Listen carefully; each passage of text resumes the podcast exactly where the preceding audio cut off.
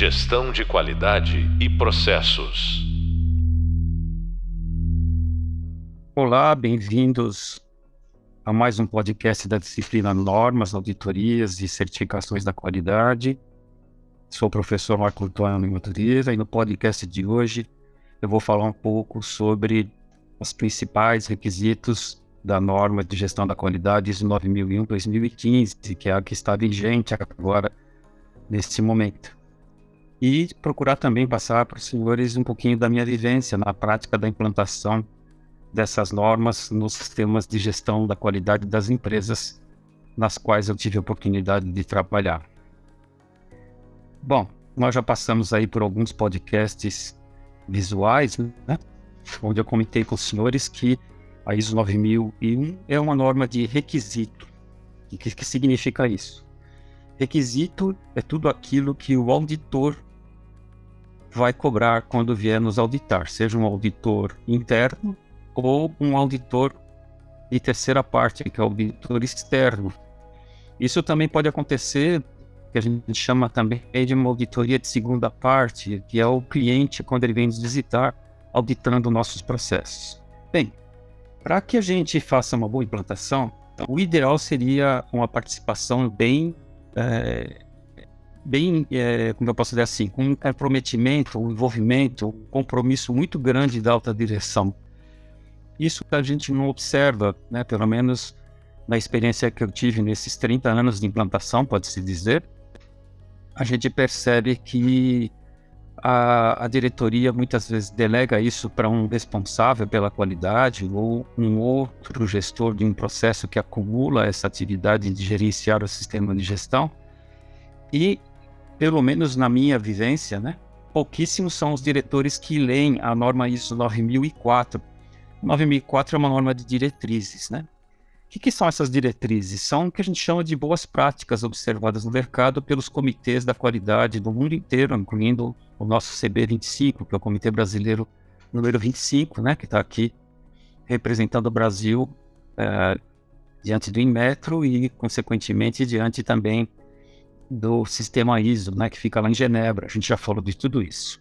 Bom, o primeiro passo dentro de um planejamento estratégico, que muitas empresas de pequeno porte não têm nem noção do que seja um planejamento estratégico, e a norma ISO 9001, a partir da versão 2000, né, ou seja, que vem já desde o ano 2000, que na minha opinião foi uma das melhores normas lançadas pela ISO, ela sofreu algumas mudanças agora em 2015, e em 2008 também ela sofreu uma melhoria um pouquinho, né? Ficou muito parecida com a 2000, melhorou alguma coisinha, mas uma norma fácil de ser entendida. A 2015 eles deram embaralhada nos capítulos, se vocês derem uma fuçada na internet, vocês vão achar as versões antigas.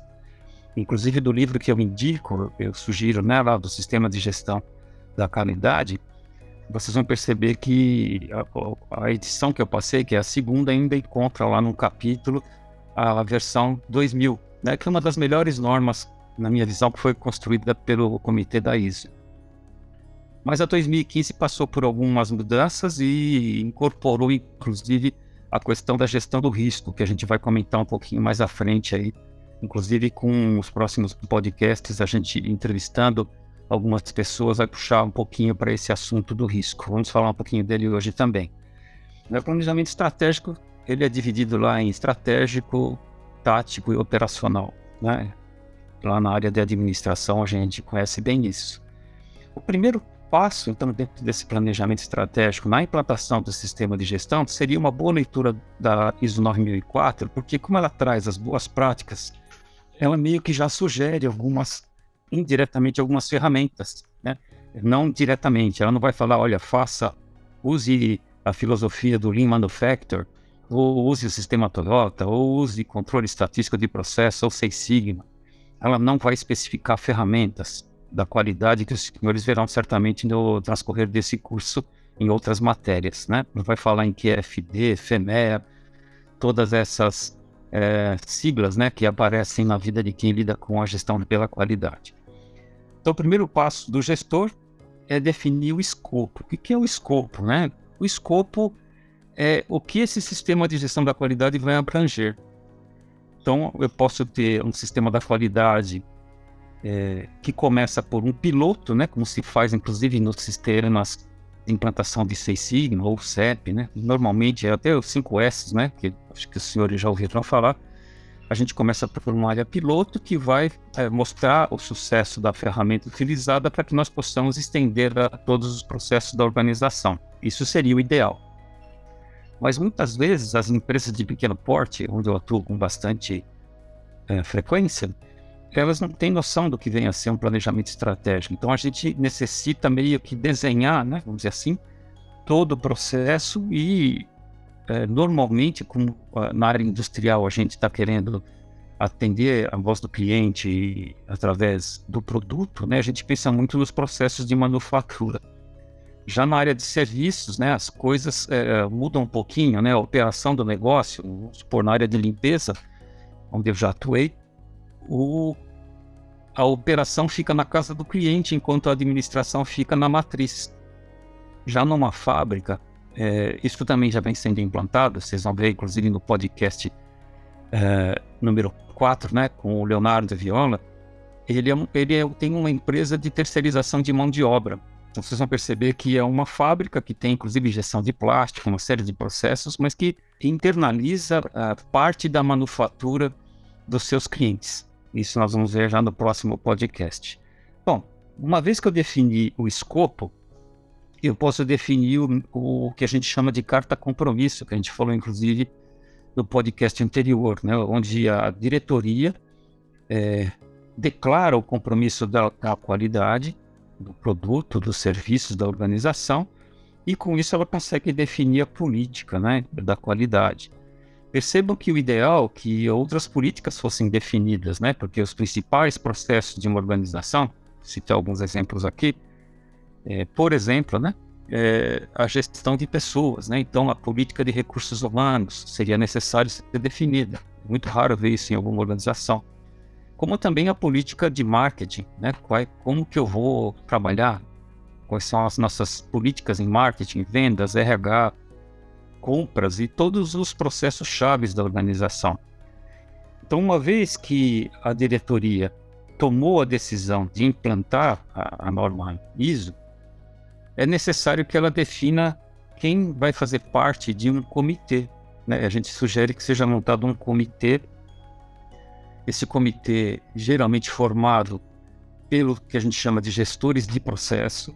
Né? Perceba que se a gente olhasse para a norma antiga lá antes de 2000, né, de 2000, antes de 2000, tudo se pensava em departamentos, né? Então a gente pegava muito aquela visão estanque de caixinhas, né? a engenharia de produto é uma coisa, a engenharia de processo é outra, a produção é outra, como se fossem é, pequenos é, feudos, né? Onde cada um tinha que é, mostrar para o diretor quem era o mais poderoso. Né? Eu vivi isso na década, fim da década de 80, começo da de 90.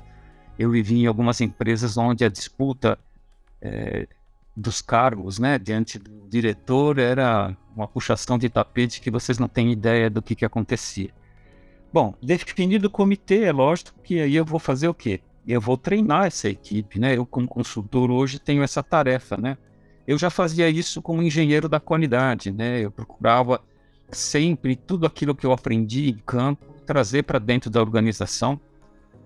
É interessante até observar para vocês que vários dos treinamentos eu mesmo sendo um, um chefe de seção, né, eu estava abaixo de toda a gerência, que eram vários gerentes, numa fábrica de mais de 1.800 pessoas, e eu, por vezes, era enviado para fazer cursos, inclusive minha primeira pós-graduação foi em gestão da qualidade, e eu não via né, a percepção uh, desses gerentes de querer abraçar eh, esse tipo de é, filosofia, vamos dizer assim, né? O mundo já estava passando por uma mudança bem grande na década de 80, né? Se a gente olhar a história, a Toyota na década de 70 já apresentava lá uma excelência em qualidade, quase que falindo muitas das multadoras, né?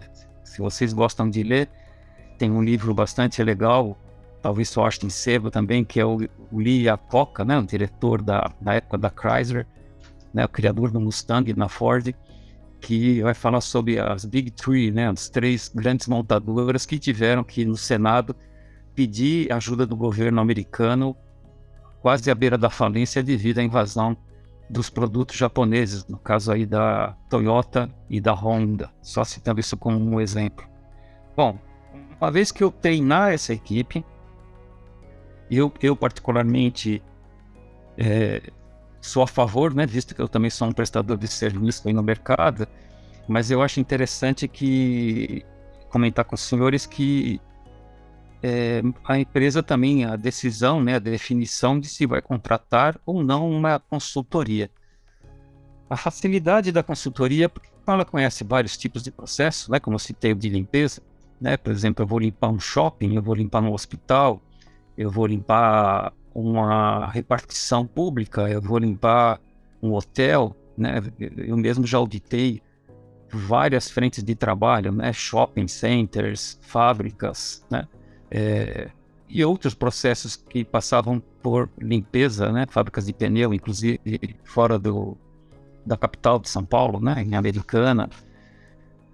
É, a gente vê que é muito difícil, né? Porque essas pessoas estão em campo representando a organização da matriz, mas às vezes a distâncias de quilômetros, né? Algumas não têm nem, eh, às vezes, a sua sede, a sua matriz dentro daquele estado na qual presta serviço. Então, imaginem vocês a complexidade da gestão das pessoas nessa distância.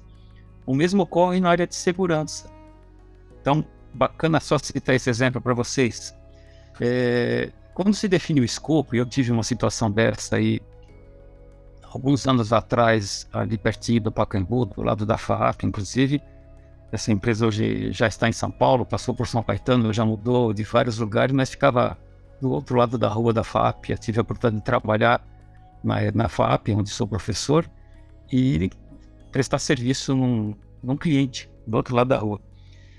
E o, o escopo foi reduzido. Para vocês terem uma ideia, o escopo era a administração da segurança. Então, veja bem, é como é interessante que nós vamos começar a entrar isso na área de preparação, né, que seria o terceiro passo aí que a gente vai dar. Que é justamente o item 8 da norma, né? Porque eu estou lá fazendo o que agora? Eu estou vendo como que eu vou implantar a operação do negócio. Percebam que durante a, os primeiros passos, que seria o compromisso da direção, né? Eu estou lá no capítulo 4, capítulo 5 da norma. Quando eu tomei a decisão de dar o treinamento, eu já estou pensando no capítulo de treinamento, de RH, de conscientização, né?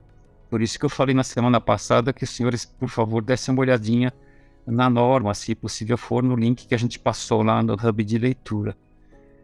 E vou começar a desenhar os fluxos de processo. Então, se eu vou começar a desenhar os fluxos de processo, eu preciso saber o escopo, porque se eu for fazer um macro fluxo, ou seja, que atravessa a organização inteira, chegando até a casa do cliente, mas no caso dessa empresa que eu estou comentando, ela resolveu deixar o cliente do lado de fora do sistema. Quem passou a ser o cliente era a operação, ou seja, era o vigilante recebendo a assistência lá no posto de trabalho. Então eu teria que ouvir a voz do cliente interno, né, ao invés de ouvir a voz do cliente externo, que é aquele que toma o serviço de segurança. Parece ser uma coisa fácil, né? Mas percebam vocês que eu vou ter que conhecer muito bem o campo, saber muito bem como é que eu implanto o posto, ou seja, ter uma noção muito grande do contrato que foi vendido, ou seja, tem toda a área de vendas aí envolvida, né? Para que eu possa depois é o quê? Mapear o fluxo do valor, até me aproximando um pouquinho da filosofia Lean, né? Ou pensando um pouquinho também em uma consultoria que eu presto com frequência e até aula dessa matéria eu já dei, que muitas pessoas pensam que já saiu de moda, que é a área de tempos e métodos de organização do trabalho. Algo que vem do início do século XIX, é, né? É, lá com o Taylor, né? Com o Henry Ford, né? Comecinho, aliás, do século XX, né? Me perdoe. Então vocês percebam que as pessoas falam, ah, mas não tem que usar mais o Taylor, né? Que é um engenheiro que fazia divisão do trabalho em pedacinhos, né? Ainda é útil sim, ou seja, se eu for lá filmar o meu processo, cronometrar o meu processo para definir os, os, processos, né? Ou as instruções de trabalho, vamos dizer assim, né? Na linguagem da ISO, isso tudo vai fazer parte da documentação do sistema, que é justamente o que vai ser requisitado. Né? Então, quando vier o auditor, ele vai querer saber: bom, existe um procedimento dessa área? A área de vendas tem procedimento? A área de compras tem procedimento? Como é que a operação da segurança faz a, rendição do posto de trabalho? Né? Ou seja, o que é uma rendição? Quando entra um outro vigilante trocando de turno, por exemplo, da tarde para a noite. Como é que ele faz a troca das armas? Isso tudo está prescrito por uma lei é, federal, que é a Lei 7.112, né, se não me falha a memória, 7.112 ou 102. São, são leis que prescrevem a terceirização de segurança privada. Isso é interessante comentar com os senhores, né, para a gente até rir um pouquinho, né, uma lembrança que veio na minha mente agora, quando esse cliente prestava serviço à beira da, da Dutra, né, da rodovia Dutra, e um grande balão né, de promocional de uma concessionária de automóveis preso a um bloco de concreto saiu da calçada e é arrastado pelo vento, né? Aquele balão, uma marca da a logomarca da concessionária. E o dono da concessionária queria encerrar o contrato com essa empresa para a qual eu prestei serviço, pertinho do Pacaembu, porque o vigilante não saiu correndo atrás do bloco de concreto para não deixar com que o balão voasse, né, ou arrastasse o bloco de concreto para dentro da, da, rodovia. As pessoas não têm senso do que, que é o escopo, né? Até falando um pouco de escopo de novo aqui. Segurança privada, o nome já está dizendo, né? Ela é a segurança do muro para dentro. Ou seja, estou garantido o patrimônio do meu cliente, e não o que está para fora da calçada. A gente hoje vê muitos condomínios com os vigilantes né, do lado de fora da calçada. Aquilo, a rigor, pela lei 7.102 ou 112, que eu acho que é 102, é, o cara não pode sair correndo porque ele é um vigilante do patrimônio. Né? O, o, que tiver para fora da calçada não pertence ao patrimônio. É, é bem claro isso na, na lei federal.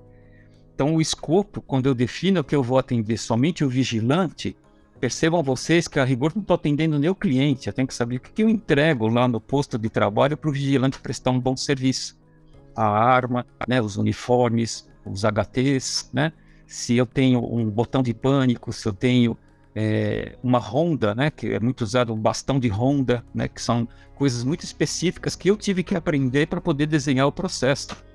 Então, assim, cada tipo de processo tem que ser desenhado no ato. Então, essa terceira fase, que é a fase de preparação, eu tenho que detalhar muito bem todos os processos da organização para poder partir, então, para o que a gente chama lá na fase 4, é, o que eu chamei né, de tradução da estrutura da, da norma para os nossos processos. Uma vez que eu comecei a desenhar esse fluxo, e vejam, senhores, como é complicado. Né? Lá no princípio, quando eu comecei a, a, ao meu primeiro cliente, né? Eu não sei se eu comentei isso com vocês, mas eu fiquei cerca de 11 anos numa grande indústria, não consegui certificar essa indústria, saí dela muito chateado, porque a gente tem, por princípio, obter resultados, né? E nesse mesmo ano eu, eu montei a minha empresa lá em 94. E meu primeiro cliente foi uma escola, que eu já citei isso para vocês, no, inclusive no podcast anterior. Né? Bom, como é que eu vou desenhar o processo de uma escola? Embora professor, né, a gente não sabe, por exemplo, como é que eu, como é que eu faço captação, né? Então, captação tem a ver com o processo de marketing. Como é que eu trago esse aluno para dentro da escola? Então, fez o vestibular, ele passou, como é que ele vai ser matriculado? Então eu preciso ir passo a passo até chegar na matrícula do aluno e até chegar ele cursando, né? Que módulos que ele vai fazer, que professores que eu vou colocar, que recursos instrucionais, né? Lousa, lousa eletrônica, computador, é, visitas à fábrica, que recursos é, eu vou usar ou utilizar para qualificar esse aluno dentro desse serviço chamado educação que é uma coisa que as pessoas também não sabem muitas vezes diferenciar o que, que vem ser educação e o que vem a ser treinamento, né? Educação é uma coisa bastante formal, e pressupõe é, um professor ou o que nós estamos fazendo aqui, né? Alguém conversando com senhores, uma estrutura para que a gente possa passar é, algum conhecimento e os senhores possam até receber um certificado ou um diploma, dependendo, né? Já o treinamento é uma coisa muito prática, né? Pressupôs que seja lá na condição de trabalho. Então, quando a gente está lá como consultor, percebam que a gente está fazendo as duas coisas, né? Educando, principalmente o comitê da qualidade, aqueles que estão envolvidos diretamente, conhecendo uma nova teoria, né? Um novo recurso, e depois a gente tem que partir para campo, ou seja, eu vou ter que ir lá ver como que o vigilante trabalha, como que o auxiliar de limpeza trabalha, como o enfermeiro tira o sangue lá na empresa que faz a coleta de sangue, é, e assim vai, né? Como que o laboratorista faz um ensaio químico ou uma calibração de uma vidraria, áreas que eu já tive condição de trabalhar, ou como até mesmo um operador de um forno faz a fusão de um metal até a obtenção da liga que ele vai fazer um coquilhamento ou, ou uma injeção, né, dependendo do processo que a fábrica tenha. Bom, feito esse desenho, eu preciso agora da aprovação dos gestores de processo e junto a quem, né? A operação. Então era muito normal, me lembro aqui, certa vez em Limeira, dentro de uma empresa que acho que os senhores conhecem, que é a União de Açúcar, né? Eu tive a oportunidade de treinar alguns auxiliares de limpeza e eu apresentei como exemplo, na época, uma limpeza de vidro, que é uma limpeza técnica. Hoje tem até competição no Brasil para ver quem é que tem o melhor método né, de limpezas de vidro. Aí tem, tem concursos. E passando essa instrução, né, projetando essa instrução lá no anfiteatro dessa empresa, foi muito legal a intervenção do rapaz que fazia a limpeza de vidro me, me avisando: olha, senhor, faltou um processo. Então percebam que muitas vezes o, o, o, gerente dele, o supervisor dele, que leu comigo antecipadamente construiu a instrução, né, com a ajuda até de outro auxiliar, de, outra, de outro site, né, no caso foi até dentro da PUC, né, de São Paulo que a gente fez os primeiros pilotos né, de implantação desses procedimentos. E eu fui depois em Americana apresentar isso para outro colaborador e outros colaboradores. E o rapaz falou: olha, cuidado que está faltando a limpeza do, da esquadria de metal com um pano limpo, tal, tal, tal. A gente teve que introduzir uma linha a mais na instrução de trabalho. Então, nesse momento da aprovação, é que começa a nascer a pirâmide documental. E aí também, até para que vocês é, possam se alegrar um pouquinho com a minha experiência, né? Muitas vezes a gente chega na reunião com gestores e pergunta: quem é que leu toda a pasta de documentos, né? Seja ela eletrônica ou física. Muitas vezes a gente faz uma impressão para rabiscar e tal, para ir devagarinho enxergando, né? Guardar isso como um documento lá físico. Mas hoje é tudo praticamente eletrônico. A gente acessa tudo hoje via internet, via WhatsApp, via o meio que você quiser, né?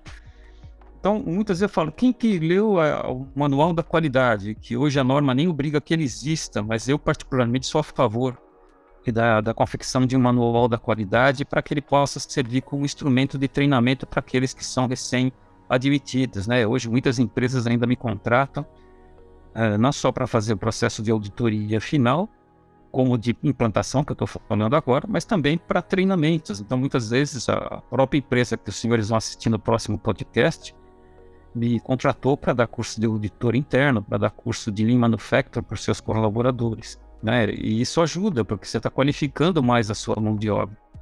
Mas quando eu faço essa pergunta, quem é que leu o, o, o manual da qualidade e os manuais de procedimentos e especificações do produto, e peço que levantem a mão, muitas vezes só sou eu que li tudo e o representante da qualidade, que também hoje nem é mais exigido pela norma atual, pela 2015. Né? Antigamente, a função representante da qualidade é, ou representante da direção era meio que, vamos dizer assim, não imposta, mas sugerida pelas normas anteriores a 2015.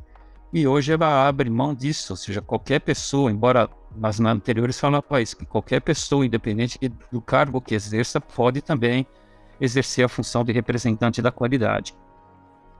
Mas percebam vocês, no momento que eu estou fazendo esse quarto passo, que é a aprovação pelos gestores, é, é importante né, que as instruções de trabalho ou de serviço, todos os formulários, né? Que é um, qual a diferença entre um formulário? Por que a norma chama de registro da qualidade, não de formulário?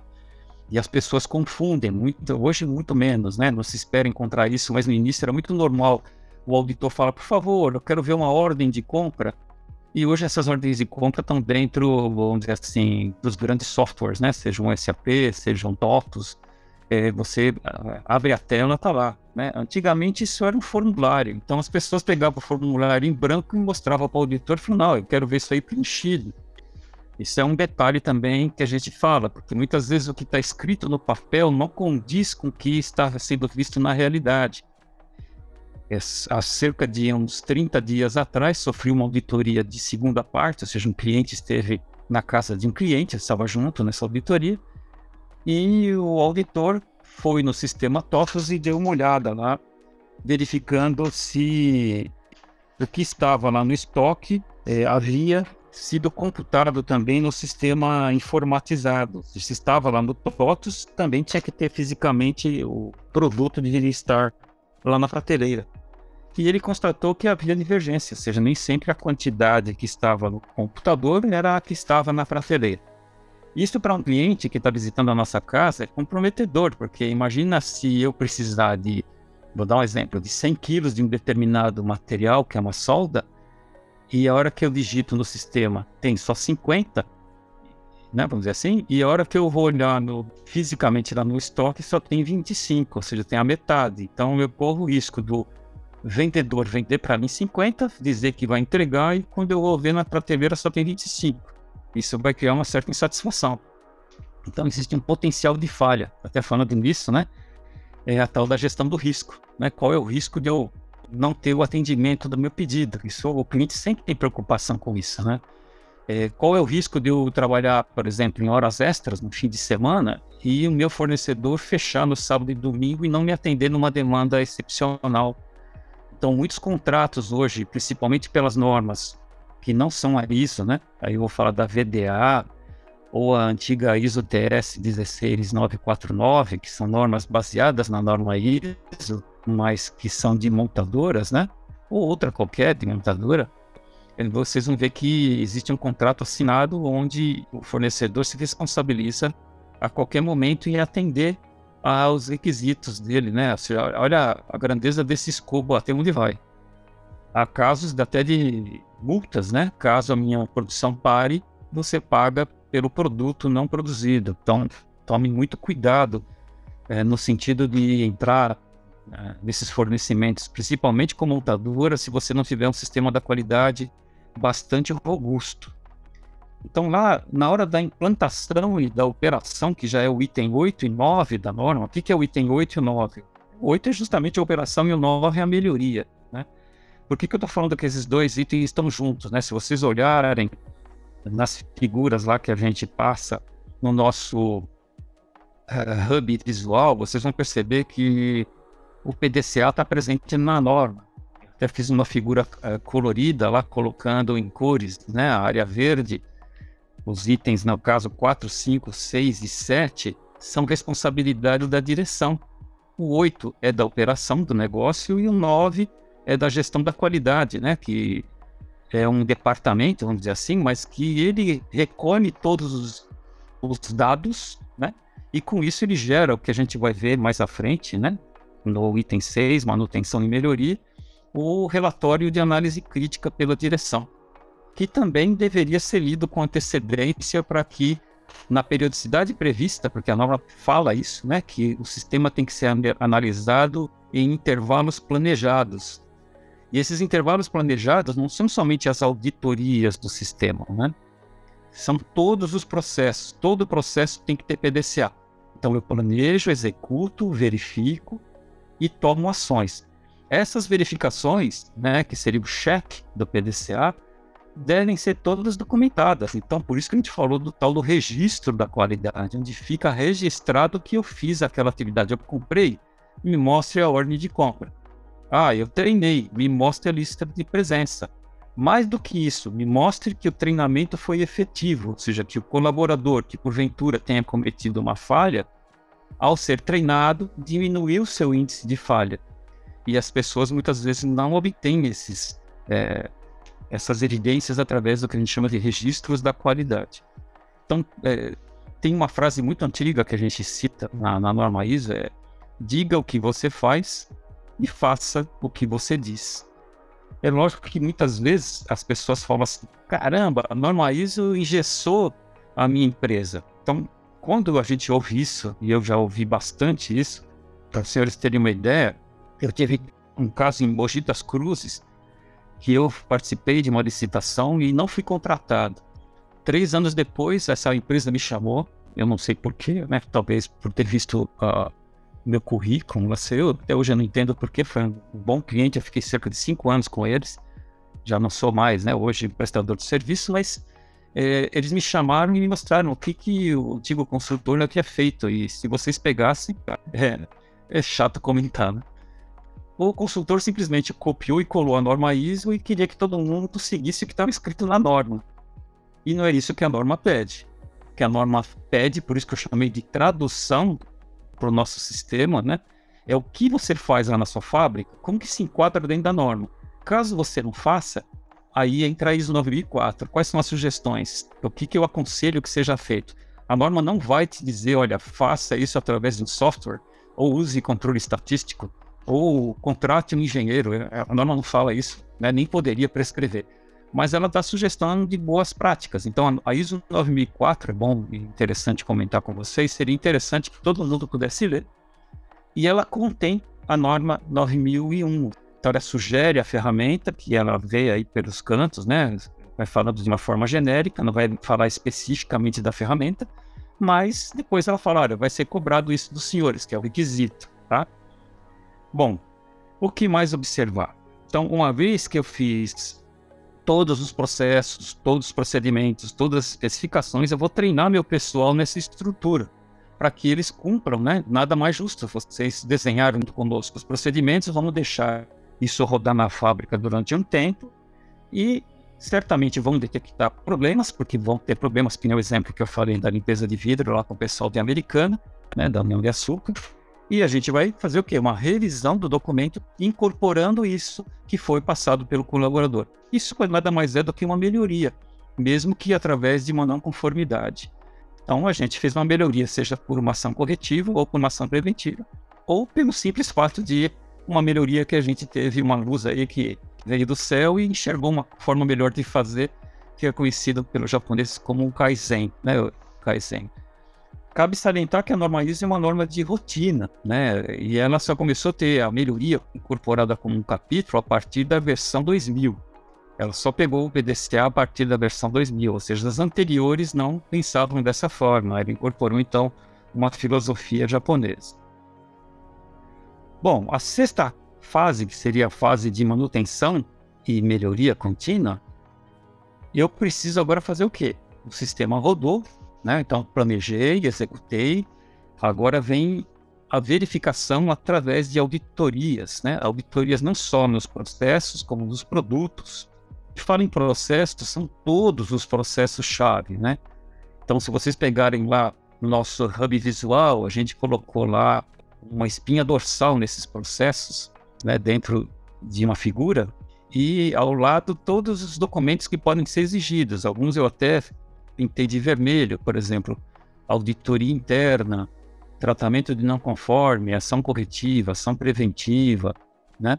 São auditoria, né, que eu já falei, é, são processos chave, né, dentro de um sistema, porque você precisa fazer isso até o final do, do seu sistema implantado, ou seja, uma vez implantado o sistema, eu preciso auditar todos os processos, isso é uma auditoria de primeira parte, ou seja, eu me audito, então tenho que contratar um consultor ou formar auditores internos, é muito normal que se forme, né, o Senai e outros institutos, inclusive eu mesmo já formei muitos auditores internos.